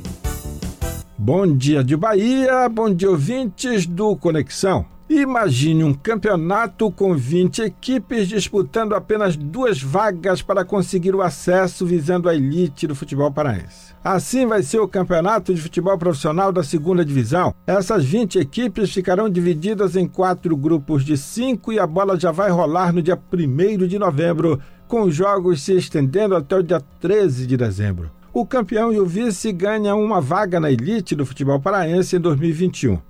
Mas sem dúvida que hoje todas as atenções estarão voltadas para a tela da TV Cultura de olho no que será disputado a partir das 8 horas da noite no Estádio Mangueirão. Os clubes pediram e a federação trouxe um trio da FIFA para comandar a partida. No apito Braulio da Silva Machado, da Federação de Santa Catarina, com bandeiras de Danilo Ricardo Simon, Eneuza Inês Bach, da Federação Paulista de Futebol. O quarto árbitro é o único paraense, é o Andrei da Silva Silva. O reparo desta noite vai entrar para a história como o primeiro a ser disputado num estádio com portões fechados para o torcedor. E uma indagação: será que o Remo vai colocar em campo hoje o Charles e o Marlon? Sim, porque o presidente do Paysandu, Ricardo Gluckpou, anunciou que se o Remo lançar um ou os dois jogadores, o Paysandu vai protestar. Vamos acompanhar. Os dois treinadores escondem as escalações, mas as prováveis formações de Remo e Paysandu para esta noite seriam essas aqui. O Remo com Vinícius, Rafael Jansen, Mimica, Fredson e Marlon. Lucas Siqueira, Gelson Dejalma e Júlio Ruski, Charles e Eduardo Ramos. E o Paysandu com Gabriel Leite, Tony Perema, Micael e Diego Lopes. O Show PH e Luiz Felipe, Matheus Anderson, Vinícius Leite e Nicolas. Era o que tínhamos para hoje no Conexão desta quarta-feira, que segue com você de Bahia, aqui pela 93.7 Rádio Cultura FM. São 9 horas e 34 minutos em Belém. Você está ligado no Conexão Cultura. Sua participação é através do WhatsApp 985639937. 985639937. Preste atenção nessa informação. 20 dias depois do retorno às aulas presenciais do ensino médio da rede estadual, o Amazonas registra 342 professores infectados com Covid-19. A informação é da Fundação de Vigilância de Saúde do Amazonas. A situação preocupa pais e professores de Manaus. O maior número de registros ocorreu até o momento na Escola Estadual José Bernardino Lindoso, com 28 casos positivos. Outras duas escolas, a Severiano Nunes e a Samuel Benchimol, têm 10 casos de Covid-19. Com base nos dados, o Sindicato dos Trabalhadores em Educação do Estado do Amazonas pediu a suspensão das aulas e a volta às atividades online. É situação difícil, essa retomada ela tem que ser feita de maneira muito gradual, nada de é, pressa. Agora faltam 24 para as 10. Manuel Alves deu as informações aí para o clássico Repá desta noite pelo Campeonato Brasileiro, a primeira das duas partidas que vão decidir o torneio paraense. E vamos conhecer o campeão. Como a ocasião é especial, temos um convidado especial aqui no Conexão Cultura. O comentarista esportivo Gerson Nogueira está com a gente hoje no Conexão. Bom dia, meu caro Gerson, muito obrigado pela participação. Repá hoje chega no clássico tanto Remo quanto Paysandu pressionados por conta dos últimos acontecimentos e resultados na Série C? Bom dia, amigo Adil. Um prazer também estar aqui com você, falando né, vindo pela primeira vez aqui ao Conexão Cultura e falando desse início da decisão do Parazão. Né, um jogo que tem características assim inéditas, né, totalmente inéditas. É uma ocasião até histórica né, na, na vida do Repá, um clássico de centenário, é, nunca ocorreu uma decisão com portões fechados. Né, jogadores é, estarão ali, mas não haverá a presença do torcedor, que sempre foi alma, coração, né, e principalmente vibração nas arquibancadas, colorido. E a história do Repá, ela deve muito à presença do torcedor, né, aquela, aquele incentivo, aquele calor que vem das arquibancadas, e muitas vezes interfere no ânimo dos jogadores em campo. E hoje a gente vai ver um reparo diferente, como vai ver também no domingo, né, quando tem o segundo jogo. E nós teremos um reparo silencioso em campo. Mas é uma expectativa muito grande e acho que as equipes, como você mencionou, elas chegam realmente pressionadas, elas estão devendo um pouquinho mais o Paysandu, né, que foi derrotado em Manaus e vem fazendo uma campanha ainda um pouco irregular nessa Série C, brasileiro da Série C, está em sétimo lugar, o Remo está no G4, né? Está em terceiro lugar, o que ainda passa né, uma certa tranquilidade. Mas o jogo de domingo do Remo contra o Vila Nova deixou no ar assim uma certa desconfiança. O Remo foi dominado em boa parte do jogo, a torcida reclamou né, apesar da boa colocação e da boa campanha. O Remo está invicto, né, desde a retomada do futebol. São oito jogos e o Remo não perdeu. O Paysandu já perdeu duas vezes né, nesse período. Na verdade, o Paysandu perdeu três vezes, né, uma pelo Parazão e duas pelo Brasileiro. Agora, Gerson Nogueira, este repasso não vai ter público, mas tem todos os outros ingredientes de um verdadeiro repá. Tem intriga dos bastidores, tem a ameaça do presidente que reclama se o Remo é, escalar dois jogadores, ele ameaça ir à justiça. O que é que tem de realidade, o que é que tem de fantasia nesta decisão do Paysandu de recorrer à justiça se o Remo escalar dois jogadores? Aliás, vamos pegar um pouco, falar um pouco desse embrólio, que se existe embrólio. Olha, a questão toda é que a federação tomou a iniciativa de antecipar é, jogos da décima rodada do campeonato, né, da fase de classificação, ela decidiu antecipar dois jogos. Um deles, um jogo do Paysandu, saindo do dia 4 para o dia 3. Né, não, do dia 5 para o dia 4. Com isso, pelo regulamento, ali a letra fria da lei, o último dia, o último prazo de inscrição seria o penúltimo dia, né, sem futebol um dia antes da última rodada. Estava previsto para o dia 4, seria dia 4, né, porque a última rodada seria dia 5. Excepcionalmente, três dias antes, num domingo, a federação antecipou, até para facilitar e, em tese, né, para dar mais um dia de preparação ao Paysandu que iria estrear na Série C. E ela comunicou a todos os clubes, é, através de circular, que havia essa antecipação e também que o prazo para inscrição permanecia no dia 4, porque apesar dela antecipar um jogo, ela consideraria a tabela original, até para não prejudicar nenhum clube, porque os clubes que se planejaram, né, quem ia contratar se planejou para inscrever até o dia 4. E ela expediu esse documento, né, e é esse documento que está respaldando o Remo diante da alegação do Paysandu, que se sente, neste momento, prejudicado. Na hora em que isso aconteceu, em que houve a mudança, não houve protesto de ninguém, em absoluto. Pelo menos formal, não houve. Agora o Paysandu está reclamando é, e propõe, porque o Remo inscreveu no dia 4 os jogadores Charles, o atacante, e o lateral Marlon. Agora o Paysandu já entrou com um mandado de garantia junto ao, ao TJD da federação, pedindo que o TJD anule essa circular, né, revogue a circular que a federação expediu na época, dando amplas garantias uh, aos clubes que fossem inscrever jogadores no dia 4. O TJD deve analisar um de seus né, um de seus membros, um de seus ministros deve analisar e tomar uma posição até amanhã. E aí você tem razão, essas são daquelas muvucas próprias do, da história super antiga né, que ronda o repar, que sempre tem uma polêmica, sempre tem uma, uma catimba, uma novela.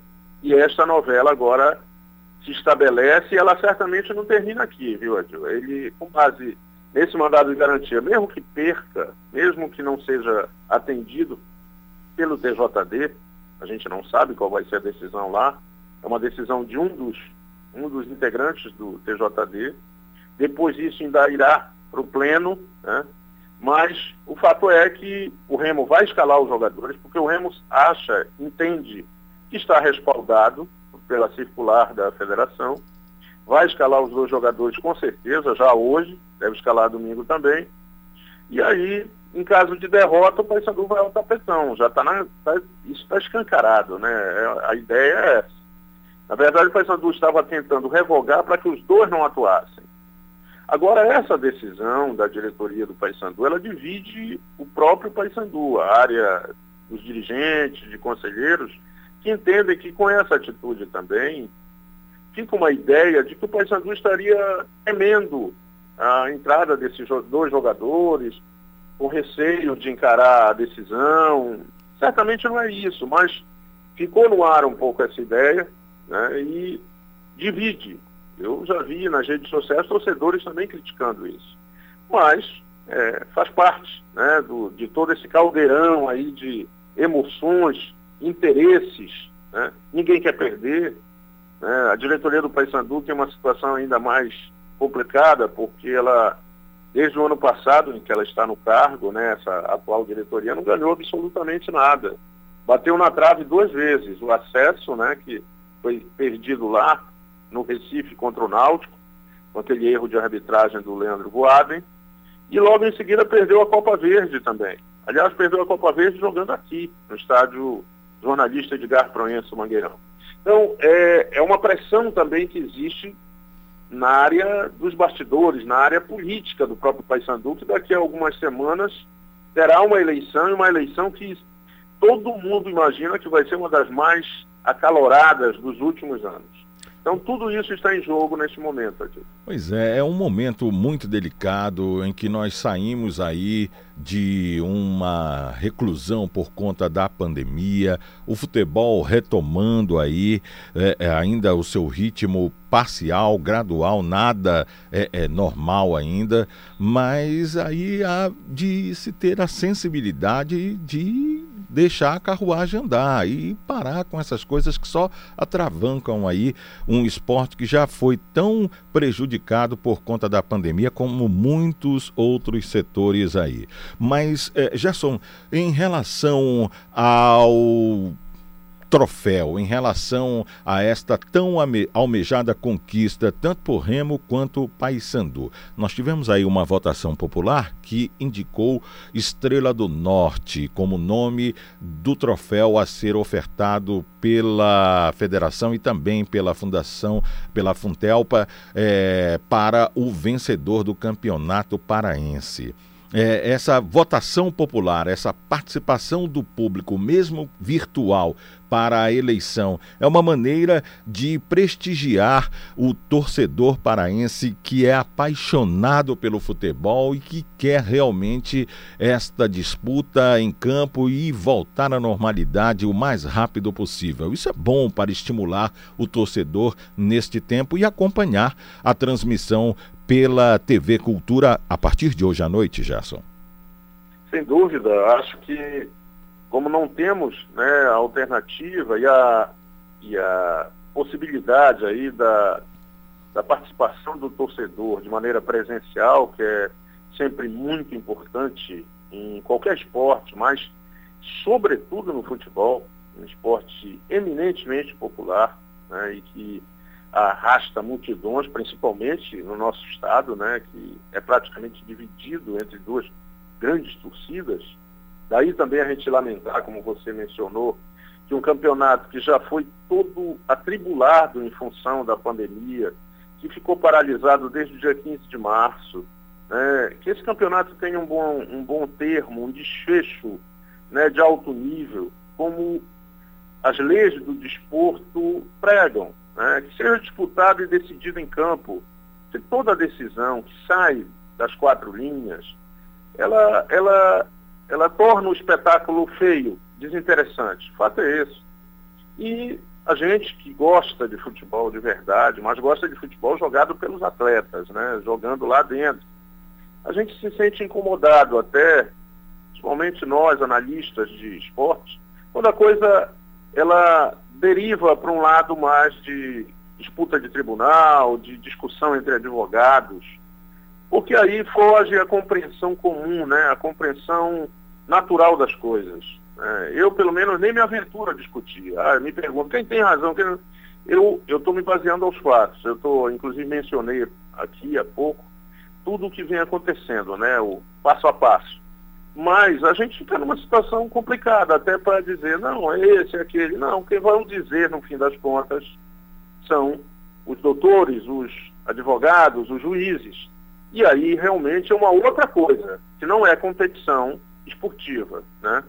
Agora, por conta disso, é muito legal que a Funtelpa, que a federação tenham feito esse espécie, essa espécie aí de de concurso né, para a criação do nome, escolheram um nome muito bonito, que tem a ver aqui com a nossa região E tem estrela, né? Porque o, o termo estrela ele já evidencia algo que pontifica, que é algo de algo que brilha, né?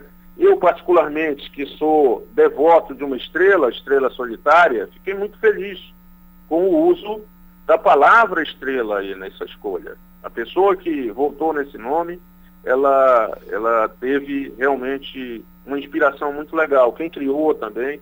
Então, de parabéns por essa escolha de uma taça que é uma taça bonita, interessante, né?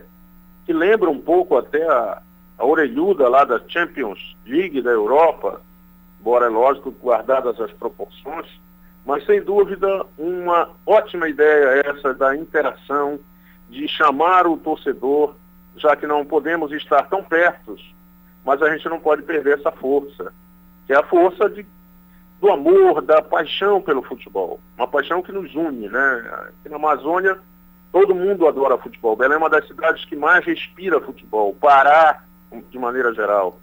É, o clássico, que a TV Cultura, inclusive, né, vai gerar imagens para várias emissoras de, de diferentes partes do Brasil. Ele desperta muito interesse, porque é um clássico mais disputado no Brasil, historicamente, e tem essa rivalidade que cerca o jogo. Né? Uma rivalidade que a gente tem que entender que tem a ver com as quatro linhas, com os atletas, e não pode subverter isso para que figuras estranhas às quatro linhas apareçam mais do que os artistas do espetáculo. Verdade, Gerson. E esta situação, esta condição de rivalidade é bom que seja rivalidade mesmo, ela desperte a criatividade, como a gente acompanha aí nas redes sociais, a gozação de remistas contra os bicolores, de bicolores contra remistas, isso dentro de um espírito de humor, nada além disso, e é esse espírito de congraçamento, de é, realização de um campeonato para ter um final, uma final com as duas maiores paixões do torcedor paraense. Remo de um lado, Paysandu de outro, Paysandu de um lado, Remo de outro, e aí disputar nas quatro linhas para ver quem nestas duas partidas desempenha um futebol mais bonito, mais vistoso ou aquele que seja mais objetivo para a vitória. Gerson, queria agradecer sua participação, uma honra tê-lo aqui para falar sobre este repá. Participe mais conosco, esteja mais presente aqui no Conexão, fique à vontade, tá bom, Gerson? Bom dia, saúde. Bom dia, amigo Adil, você também fique à vontade, sem cerimônia, somos amigos, inclusive, grandes, né, defensores sim. da cultura portuguesa, né, Adil? Sim, pela, sim. Pela nossa curta, mas maravilhosa passagem né, por terras portuguesas em 2014. Né? Uma torcedores benfiquistas. Né? Eu né? acho que marcou muito para você, para mim. E você também, fique à vontade, para mim foi um prazer tremendo vir aqui falar daquilo que a gente gosta tanto, que é o futebol. E o futebol paraense está aí no momento importantíssimo, esse momento de decisão, que é sempre muito legal. Né? Faz as famílias todas se reunirem para ouvir, para assistir o jogo e isso é sempre muito saudável. Que bom. Tudo bem que não vai dar para reunir todo mundo, né? Mas as famílias que estão convivendo já juntas em casa poderão assistir essas partidas, essas duas partidas, e a gente torce muito para que o futebol vença, acima de tudo. Perfeito, Gerson. Bom dia, saúde. Faltam oito para as dez. Conexão Cultura na 93,7.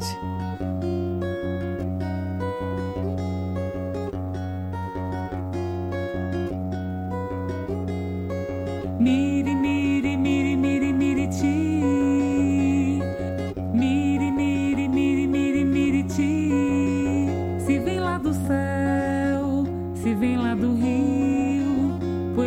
poesia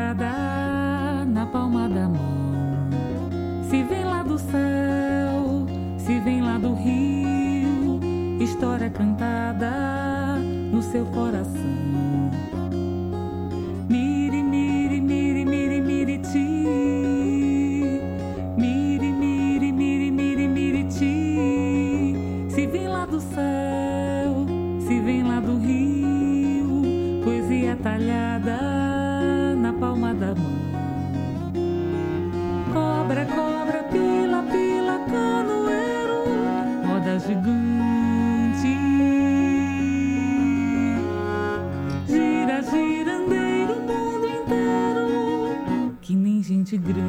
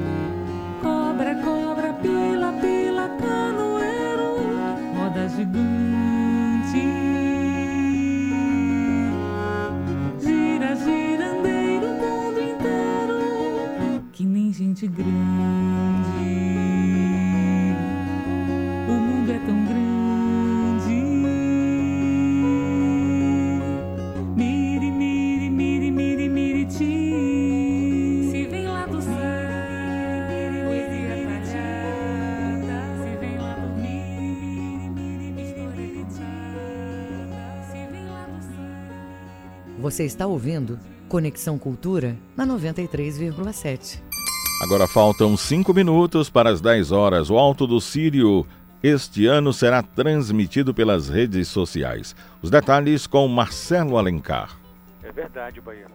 Por conta da pandemia do novo coronavírus, este ano, o Alto do Cílio 2020 será realizado em formato virtual pelas mídias sociais. Desta vez, o artista devoto que quiser homenagear a padroeira paraense deverá enviar vídeos, imagens, cantos, danças ou encenações né, sob o tema Mãe, livrai-nos do mal. Amém. Para integrar a edição 2020, que será transmitido no dia 9 de outubro de 2020 pelo canal do Alto do Sírio no YouTube. Bahia, os vídeos podem ser enviados para o e-mail autodocírio.ufpa.br até o dia 5 de outubro. A partir eh, deste mês, para enviar as produções visuais para o evento, será necessário se inscrever no site oficial que a instituição ainda está eh, construindo. Consolidado como um espetáculo cortejo que promove um processo de união e coletividade dos artistas paraenses em homenagem a Nossa Senhora de Nazaré, a organização precisou se reinventar, reinventar e redescobrir o processo de criação do espetáculo para ultrapassar as barreiras físicas, né? A dificuldade que foi imposta não somente pelas instituições, mas também imposta é, é, contra as pessoas físicas. Todo mundo se reinventa, se reestrutura para se redescobrir, como diz a nossa produtora Daiane Balbinot. O Alto do Sírio 2020 acontece no dia 9 de outubro, a partir das 8 e meia da noite, no canal do YouTube do Alto do Sírio. Mais informações os internautas, os paraenses, podem ter pelo Facebook e Instagram da instituição. A pandemia chegou, né, Bahia? Ela chegou, infelizmente ceifou vidas, mas um detalhe, tornou forte muitas pessoas que se redescobriram e se reinventaram, como o caso do Alto do Sírio e todos os paraenses. Marcelo Alencar, direto da redação, para o Conexão Cultura. Volta no comando a Dil Bahia. Ok, faltam dois minutos para as 10. Conexão Cultura desta quarta-feira, 12 de setembro. Fica por aqui. Você pode ouvir tudo que rolou no programa de hoje através do Castbox, acessando a página Jornalismo Cultura. A todos um bom dia, saúde. Já já, Paulo Brasil e o Cultura Vinil. Amanhã às 8, logo depois do Jornal da Manhã, a gente tá de volta. Até lá. A Cultura FM apresentou Conexão Cultura.